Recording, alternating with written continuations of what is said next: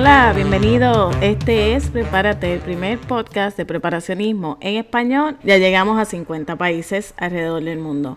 Gracias a ti y a todos los que escuchan Prepárate. Y quiero decir que para mí es una emoción increíble porque yo honestamente jamás pensé que este podcast llegaría a tantos lugares. Pero como dije al principio, me propongo llevar el mensaje de la importancia de prepararse a donde quiera que me escuchen y ahí vamos. Ya me escuchan en China, Japón, Australia, España, en América me parece que solo quedan dos países, pero cuando llegue a eso podré decir que se escucha en toda América. Y si Dios permite, llegaremos a más lugares en el mundo donde se escuchan podcasts. Ahora, si esta es la primera vez que escuchas el podcast, te doy la bienvenida a la familia y te invito a visitar el blog que se encuentra en prepispano.com, donde vas a conocer más de mí y de lo que yo hago. Pero por poco se me olvida que ni siquiera me había presentado. Si esta es tu primera vez escuchando, yo soy Lisandra Pagán, experta en temas de preparativos para desastres y manejo de emergencias. Soy consultora y soy profesora, pero para no extenderme mucho con la introducción, te invito a que visites el blog en prepispano.com, donde vas a encontrar detalles sobre mi vida y mi profesión y allí también vas a encontrar recursos y varias alternativas para unirte a la lista de VIPs que reciben comunicaciones exclusivas de mi parte. Así que date la vuelta por el blog, explora lo que hay por allí, vas a encontrar recursos que te van a ayudar a prepararte y los episodios anteriores del podcast. Bueno, pues entonces comencemos con el tema de esta semana. Y yo entiendo que la gran mayoría de nosotros hemos escuchado alguna vez que la práctica hace la perfección.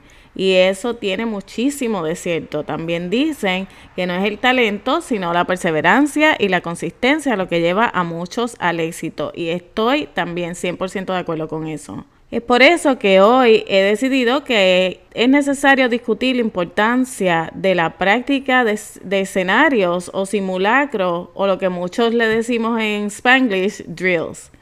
¿Por qué? Porque para mí el primer objetivo de la práctica es siempre identificar en qué áreas tenemos que mejorar. Por más que digamos que estamos preparados, no es hasta el momento en que practicamos en el que nos damos cuenta de cuán preparados estamos en realidad o lamentablemente nos damos cuenta de qué mal estamos y qué mal nos iría si esto fuera una situación real. Y es por eso que yo hago tanto hincapié en la práctica.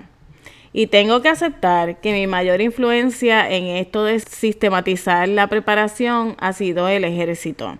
Porque a pesar de que yo nunca he sido parte de ningún ejército fuera de los que llevamos el mensaje de salvación o de Salvation Army, la influencia y la guía que yo utilicé para escribir el plan deliberado fue el proceso de planificación para la guerra durante tiempos de paz que utiliza el ejército de los Estados Unidos. Y de ahí es donde sale mi método para hacer un plan deliberado, que le llamé deliberado porque es un plan bien pensado, bien practicado, un plan hecho para que considere todas las contingencias o todas las variables que pueden surgir en el camino. En otras palabras, esto es para que sea bien analizado y bien preparado. Para los que todavía no tienen un plan, te recuerdo que en la página de recursos en prepispano.com dejé hace un tiempo atrás una guía para que tú puedas escribir un plan siguiendo unos pasos que están allí. Pero ya sabes, si tú no practicas el plan, el hecho de que lo tengas escrito no sirve para nada. Así que vamos a discutir cuáles son los escenarios principales que tú deberías practicar. Y el primer plan sería el plan para desastres naturales. Luego de analizar tus riesgos, identificar cuáles son los riesgos más probables para ti de acuerdo al área donde tú vives y hacer un plan para ellos, tienes que practicar ese plan para desastres naturales. Si tu plan es mayormente para terremotos, ya que te encuentras en una zona de mucha actividad sísmica, asegúrate de que tengas un plan para eso. En adición al plan regular que tú puedes tener, debes tener un plan específico para el área donde tú vives y tus riesgos. Tienes que saber que tienes que practicarlo, así que si es en caso de terremoto, por ejemplo, practica qué harías si estás dentro de una estructura, qué harías si estás afuera, qué harías si tú estás en tu carro. Y si tienes dudas, vuelve a escuchar el episodio número 4 donde yo te hablé de qué se hace cuando la tierra tiembla, porque es bien importante que sepas qué hacer cuando te encuentras en cada una de estas situaciones, ya que se espera que hagas algo completamente diferente. Ahora, es bien importante también saber en caso de terremoto qué tú harías si estás en tu carro. Y yo creo que muchas veces nosotros practicamos qué hacer si estamos dentro de la casa y quizás fuera, pero la, la realidad es que probablemente no practicamos lo suficiente qué hacer si nos encontramos en un carro. Te recomiendo que si ese es tu mayor riesgo, porque vives en una zona de, de mucha actividad sísmica, pues que practiques cuáles serían todos tus tus posibles escenarios o tus posibles situaciones, las que pudieras enfrentar para que practiques para ella. Ahora, si tu mayor riesgo o tu riesgo más probable es el de inundaciones, esto es otro ejemplo que te estoy dando, puedes utilizar el plan para identificar varias rutas de desalojo, saber cómo tú vas a salir del área. Toma tiempo para que tengas idea de cuánto te tomó reaccionar. Para los que practicamos en familia, siempre yo recomiendo que discutas el plan de antemano con, las, con los demás miembros de la familia. ¿Por qué? Porque debes explicarle qué es lo que ellos tienen que hacer, qué se espera de que cada uno de ellos haga y cómo es que deben reaccionar.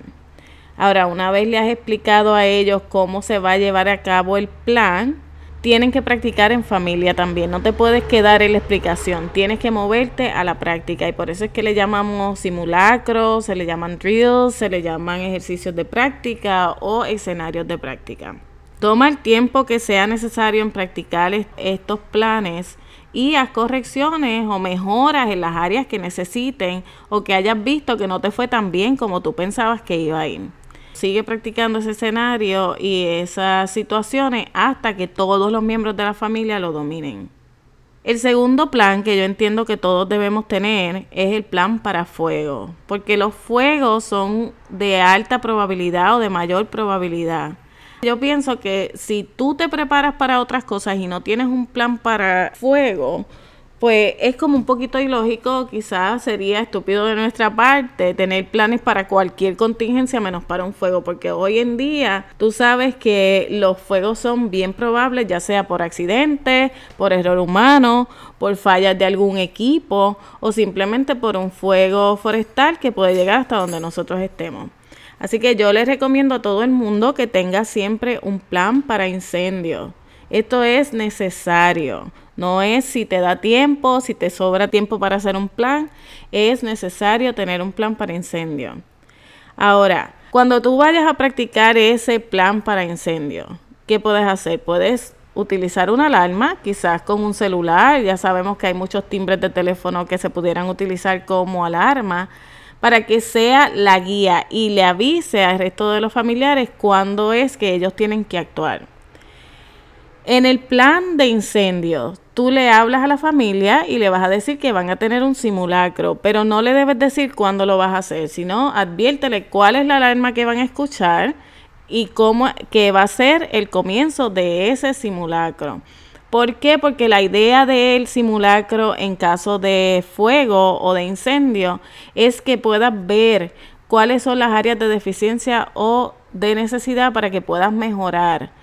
Así que el, simulacro de incendio no le puedes avisar cuando lo vas a hacer, tiene que ser algo completamente sorpresa para que veas tiempo de reacción, que es una de las cosas más importantes en el simulacro de fuego. Deberíamos también todos tener un plan para cuando sucede un robo o un asalto en tu casa, cuando tú estás en ella. Claro, puede ocurrir un robo y si tú no estás, pues nada, no necesitabas un plan. Pero ¿qué tú vas a hacer si tú estás en tu casa mientras esa situación sucede? Y este es un escenario de mucha probabilidad porque nosotros sabemos que si hay una crisis social, tú puedes ser blanco para ataque por, por parte de las personas que no se prepararon. Ahora, hoy en día, con tanta criminalidad que hay en muchas áreas, tenemos que saber que esto es un, riesgo que puede también sucedernos a cualquiera de nosotros en cualquiera de, los países que, que vivimos, porque es algo que se ha puesto como de moda. Debes saber qué hacer en ese caso. Y este escenario es bien importante que se practique en familia. ¿Por qué? Porque si un solo miembro de la familia cae en estado de pánico, puede causar que los asaltantes o las personas que están atacando o robando tu casa decidan herir o en el peor de los casos asesinar a los testigos. Y es por eso es que es bien importante que se practique como familia para que todos estén preparados y no ocurra ese pánico o esa paralización o quizás uno de los miembros de la familia empiece a gritar y deje saber dónde está el resto de la familia. Así que esto es bien importante practicarlo porque no solamente tú vas a practicar cómo se van a esconder o cómo se van a defender, pero también vas a practicar esa eh, seguridad o esa fuerza emocional para pasar por una situación como esa. Y yo entiendo que es bien importante porque como te digo, si tú estás buscando la forma de defenderte, pero tu mente está en la seguridad de, tu, de tus hijos que están en el dormitorio de al lado o en el caso de los varones, en la seguridad de la esposa, se pueden cometer errores. Es una situación de mucha tensión y es una situación que va a requerir que se tomen decisiones rápidamente. Es por eso que el número 3 que yo te recomiendo que practique, en adición a los de los planes para desastres naturales o incendios, es para el robo o un ataque en tu casa cuando toda tu familia está ahí y probablemente ocurre en horas de la noche después de esa orden ejecutiva que firmó Obama y de todo lo que ha pasado alrededor del mundo y de todo lo que se habla alrededor del mundo, tener un plan para una tormenta electromagnética o un ataque de pulso electromagnético ya no es nada del otro mundo. Ya se ve como algo casi normal, así que nosotros sabemos lo que puede ocurrir eh, si sucediera una tormenta geomagnética o un ataque de pulso electromagnético y para eh, los que no saben, puedes ir a los episodios anteriores y ahí hay mucha información con relación a estos temas, al tema de las tormentas solares y al tema de los ataques nucleares. Ahora, nosotros ya deberíamos empezar a prepararnos para uno de estos escenarios, ya sea por causa natural, como la es la tormenta solar y la energía geomagnética, o como por un ataque de pulso electromagnético. No solamente porque pueda haber guerra entre un país y otro, sino también porque esto es una estrategia que se utiliza, y ya yo les había hablado de eso, como eh, para ataques terroristas, para atacar el grid y para atacar los sistemas de comunicación. Pero esta semana pasada leí una noticia sobre un simulacro generalizado que se iba a llevar a cabo o se llevó a cabo en el norte de España y en el cual se iba a practicar cómo vivir sin energía ni comunicaciones. Como te digo, estos simulacros pueden ser motivados por las noticias de la orden ejecutiva de Obama, pero obviamente han creado dudas, preocupación alrededor del mundo. Así que nosotros tenemos que pensar que si tú escuchaste el podcast del Gran Apagón o has visto el documental del American Blackout y después viene esa orden ejecutiva y después hay muchas cosas sucediendo que han hecho, han despertado una preocupación general alrededor del mundo.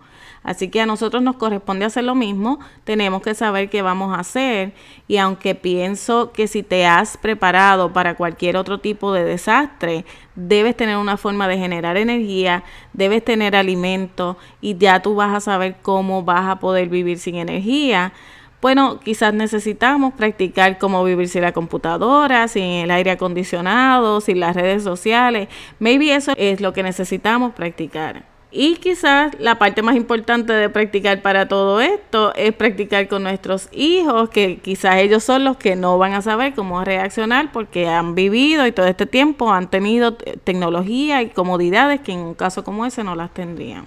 Ahora, el quinto escenario para el, cual yo entiendo que todos debemos practicar y lo he dejado para lo último porque pienso que este escenario es el que a muchas personas o el que a la mayoría de nosotros no nos gustaría tener que vivir, es el escenario del active shooter o del francotirador como ha sucedido recientemente en muchos lugares. Y este escenario es bien difícil de enfrentar y de hecho déjame contarte que cuando yo estaba haciendo la investigación para mi disertación, el escenario del active shooter o de los francotiradores fue el escenario que la mayoría de los agentes de seguridad que yo entrevisté, entre ellos habían policías, agentes especiales, comandantes de todo tipo de Fuerza Armada o agencia de ley, me contestaron que el peor de los escenarios que cualquiera de ellos tendría que enfrentar, incluso ellos estando armados, era el, el escenario o la, el simulacro o la situación real, porque muchos de ellos ya la habían experimentado también como una situación real, del francotirador o del active shooter. ¿Por qué? Porque a pesar de que tú puedes estar preparado y tú puedes saber qué vas a hacer, tú no sabes qué vas a ver allí. Tú no sabes cuántas personas van a morir hasta que ese escenario se sucede y se van desenvolviendo y se van sucediendo las acciones. La mayoría de ellos son preparados para entrar y actuar, pero ellos nunca saben qué es lo que van a encontrar cuando van.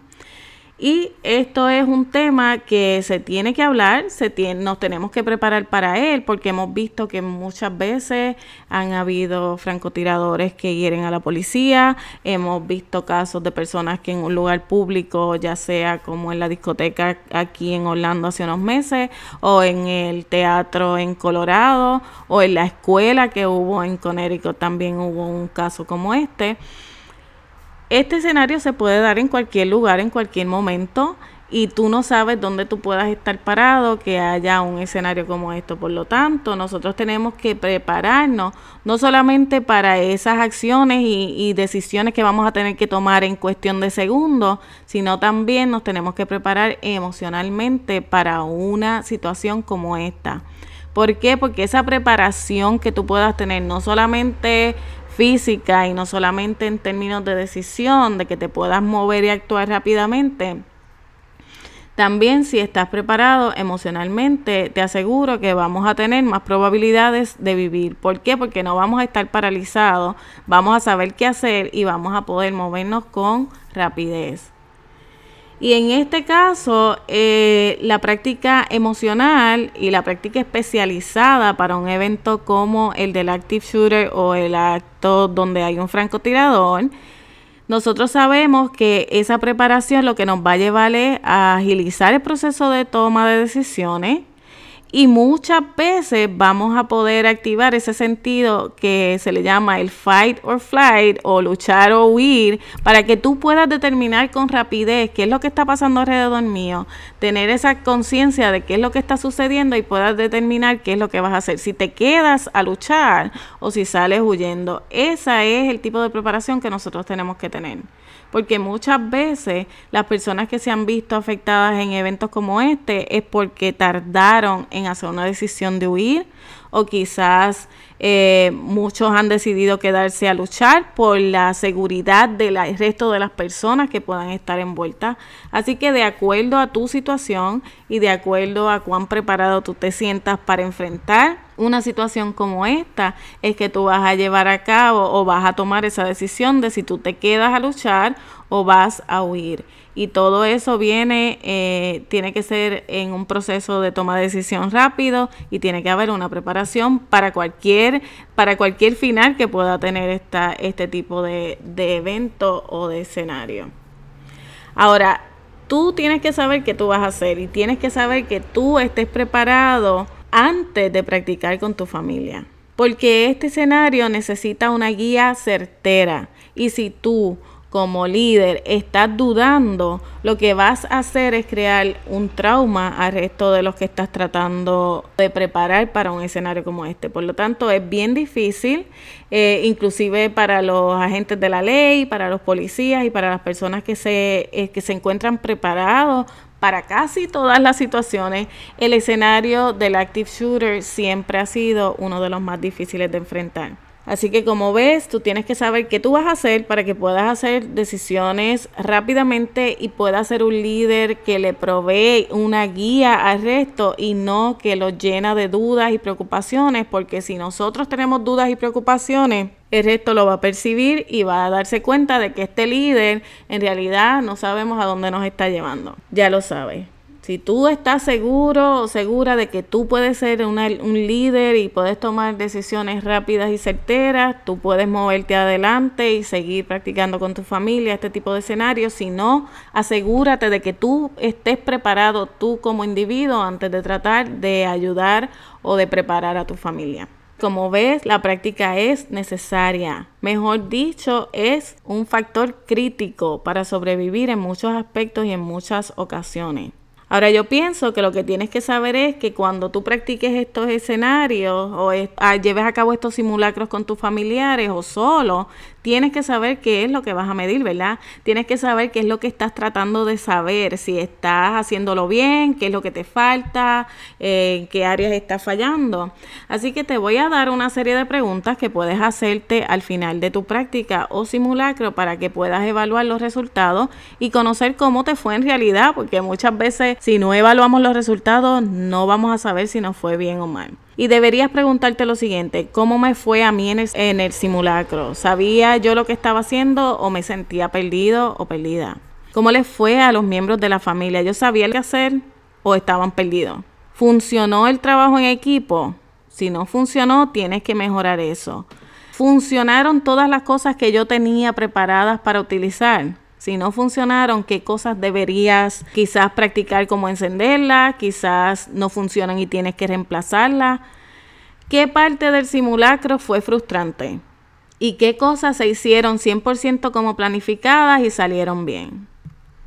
Piensa también qué te gustaría mejorar, cómo actuamos o cómo estuvimos en el tiempo de reacción. En la gran mayoría de los simulacros el tiempo es bien valioso y yo creo que tenemos que medir el tiempo, saber el tiempo de reacción porque eso puede hacer la diferencia entre la vida y la muerte. Así que, ¿cómo estuviste en tiempo de reacción? ¿Qué cosas en realidad no necesitabas? Y aquí te vas a dar cuenta de que muchas veces planificamos para cosas que no son necesarias. Especialmente quizás en el bug out bag o en tu mochila de 72 horas tienes muchas cosas que no son necesarias o que puedes tener otro equipo que sea multiuso y te sirva para más de alguna función. Cuando tú estés llevando a cabo ese simulacro o esa práctica, es que tú te vas a dar cuenta que cosas no son 100% necesarias y puedes sacarlas de la mochila, puedes dejar de utilizarla y buscar quizás una alternativa que te sirva para más de un uso.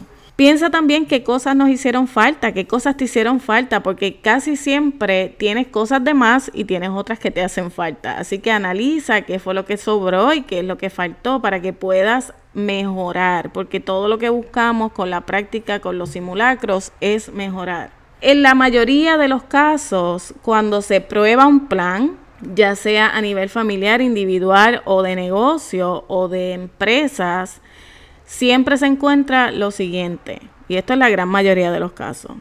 No todo el mundo tiene el plan claro.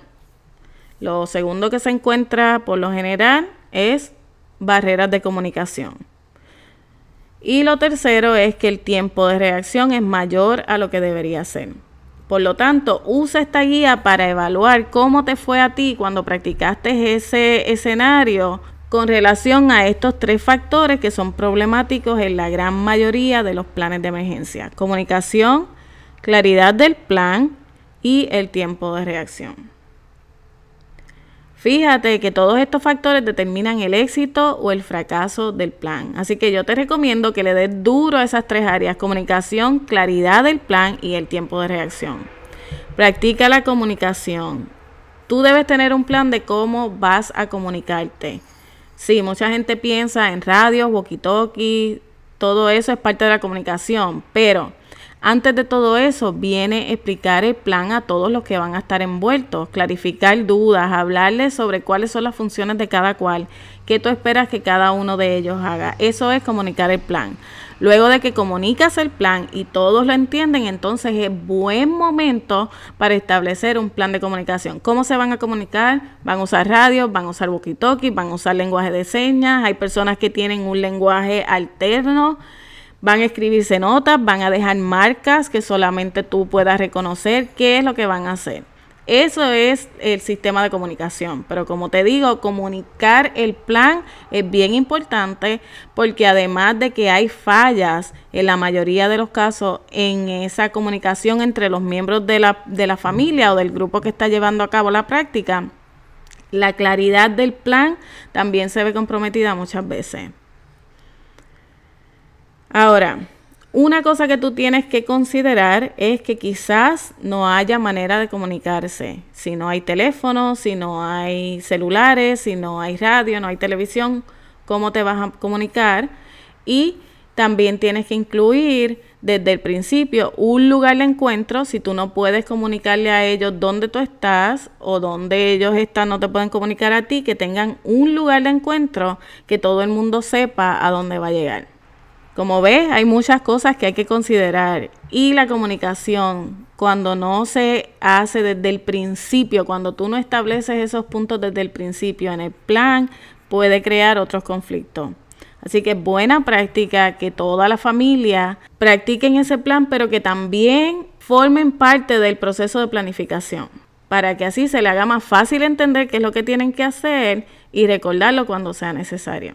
Bueno amigos, si aún tú no tienes un plan detallado, te recuerdo que puedes visitar la página de los recursos y allí vas a encontrar un método para que crees tu plan. También te voy a recomendar que empieces por lo más básico, no tienes que volverte loco, lo que sí tienes es que identificar cuáles son esos riesgos que pueden ocurrir con más probabilidad y planifiques para ello.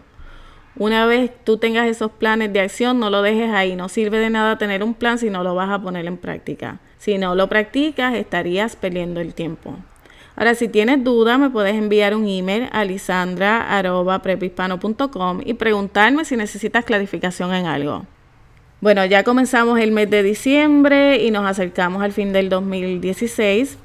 Y quiero que sepas que para el 2017 tengo varias cosas planificadas, así que espero que seas parte de ellas. Ya en enero te daré más información. Pero antes de despedirme, quiero darle las gracias una vez más por tu apoyo y pedirte que continúes compartiendo el contenido con otras personas. Muchas personas han llegado al podcast gracias a todos los que comparten en su página de Facebook los episodios. Así que te doy las gracias por compartir el mensaje. Tengo que darle gracias a Dios por permitirme hacer este trabajo. Ahora me despido por esta semana y te recuerdo que el mejor día para prepararte es hoy porque mañana puede ser tarde. Dios te bendiga.